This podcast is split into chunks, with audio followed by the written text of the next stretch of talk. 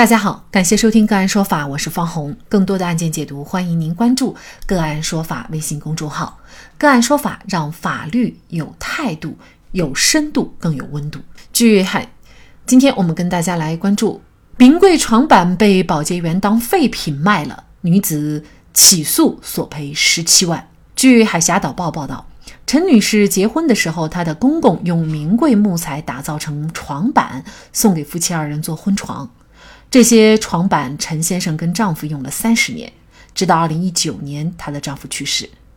陈女士说：“因为床板木材珍贵又有纪念意义，还陪伴自己的丈夫走完了人生最后一程。其丈夫出殡以后，自己将床板放在住处楼下过道里晾晒，没想到床板有一天不翼而飞。为此，陈女士心焦如焚，最终报警求助。”接到报警以后，民警调取监控，发现是路面保洁员将床板搬走了。于是陈女士当即找到保洁公司，希望索回床板，但床板已经被保洁员当废品卖掉了。经过多轮转手，去向无法追踪。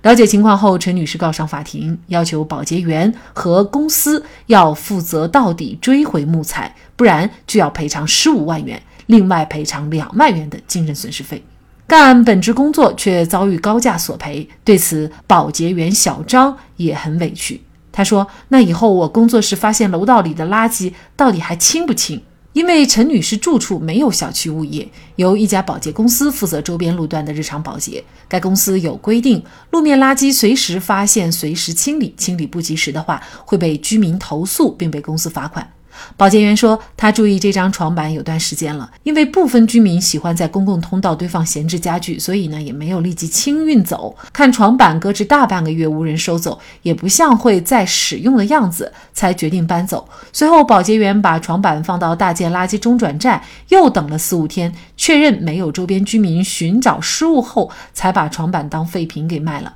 因此，被告保洁员及公司认为他们履行工作职责、清运垃圾没有过错，不应该担责。那么，保洁员到底要不要为陈女士名贵的床板买单？就这相关的法律问题，今天呢，我们就邀请北京市京都南京律师事务所专长于民商事诉讼与仲裁、刑民交叉法律业务的王梦楼律师和我们一起来聊一下。王律师您好。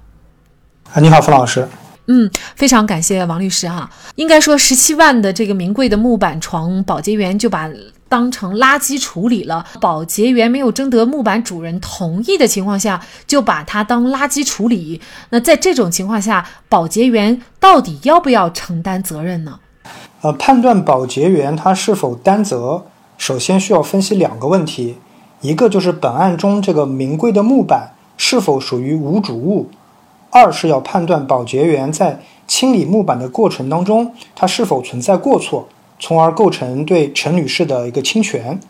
那么物权法上对物有有主物和无主物的一个区分，有主物通过丢弃的行为可以变成无主物，而无主物通过拾取行为也可以变成有主物。本案中，陈女士声称名贵木板是放在通道内进行晾晒。所以，从陈女士个人主观的意思表示来看，其并没有将木板丢弃，木板依旧是属于有主物的这样一个物权状态。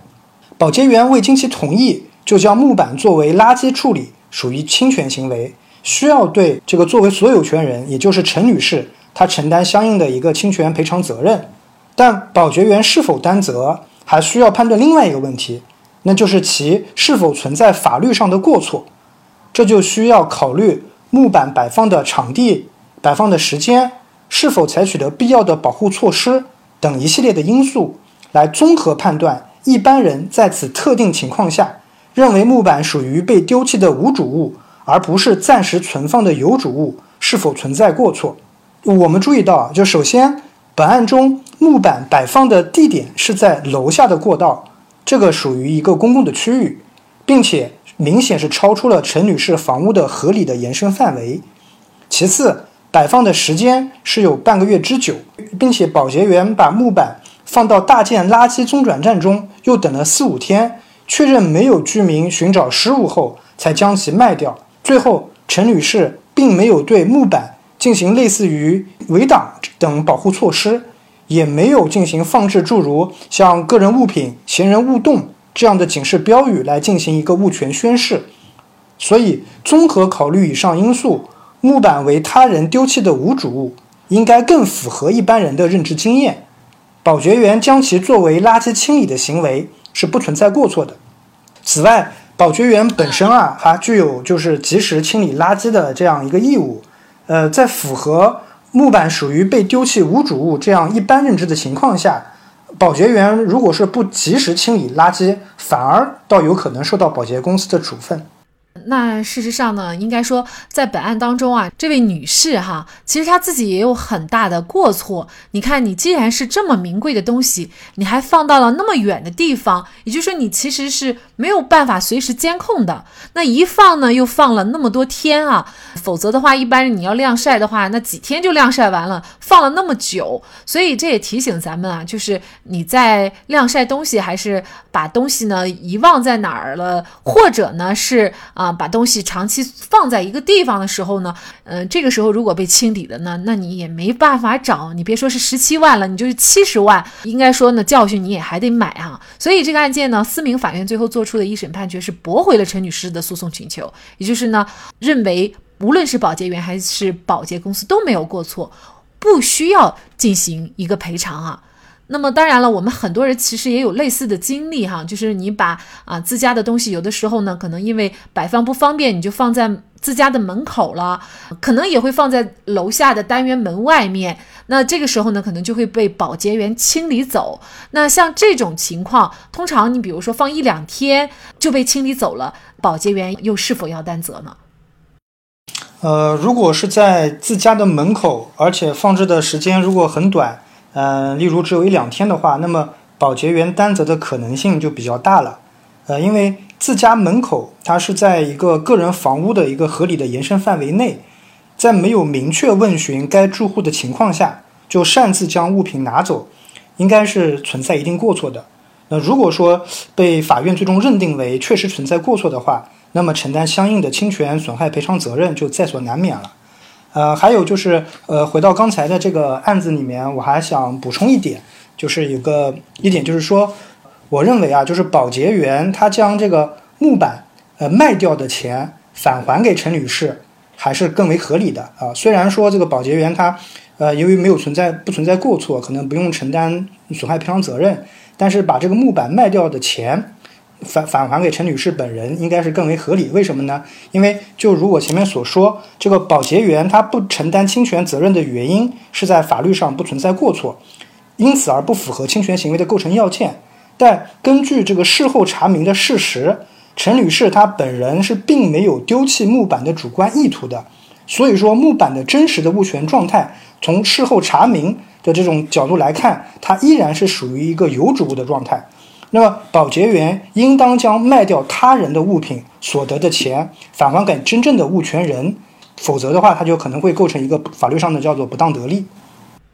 那这可能又涉及到一个问题了，就是关于遗失的物品啊，捡到的人到底应该怎么处理的问题，或者他就是贪心不还了，又该怎么办？这样的事情呢，我们的节目也关注过几起。那我们就来说跟这个有点相似啊，但又不完全相似的一起案件哈。那么这个案件呢，是这个主人呢把这个玉镯包玉镯的一个包，他就呢遗忘在了楼道里。这位女士呢，她想起来的时候，这去找这个包玉镯的这个口口袋的时候呢，已经不见了。那她又调取了监控，她就发现啊，被保洁阿姨给捡走了。她去找保洁阿姨要，但是保洁阿姨矢口否认。那么在警察的面前呢，又面对视频的证据，呃，保洁阿姨呢还是不承认。那么保洁阿姨当时说呀，玉又不是偷的，也不是抢的。自己的觉悟也没有那么高，嗯，所以呢，他也不认为自己一定要归还哈。那这种情况下，比如说这个董女士跟他要，他又不给的话，董女士可以采取什么样的方式能够要到这丢失的或者说遗失的镯子呢？捡到他人的遗失物拒不归还，其实是要承担相应责任的，而且根据这个遗失物它价值的大小以及你拒不归还的这个严重程度的高低。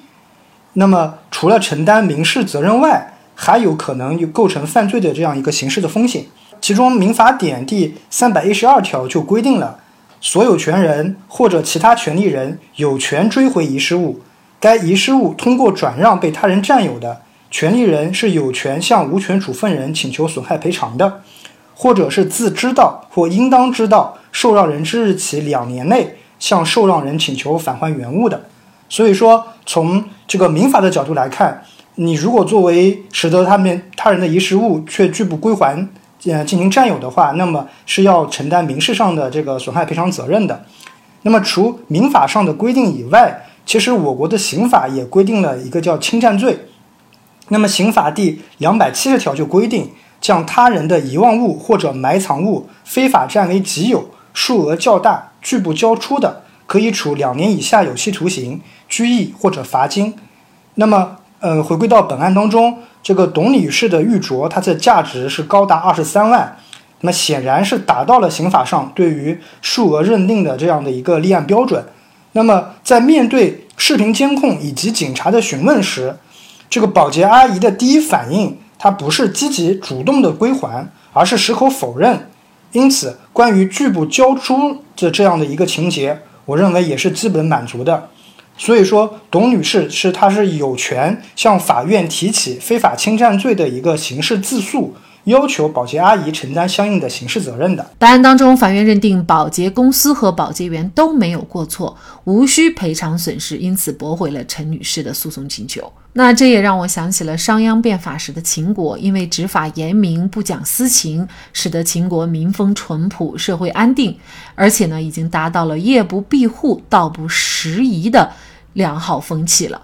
秦国也一天天强大了起来。我想，如果我们每一个人都不贪图不义之财，君子爱财，能够取之有道，那么我们的国家也会越来越强大。好，在这里呢，也再一次感谢北京市京都南京律师事务所专长于民商事诉讼与仲裁、刑民交叉法律业务的王梦楼律师。更多的精彩案件解读，欢迎您继续关注我们个案说法的微信公众号。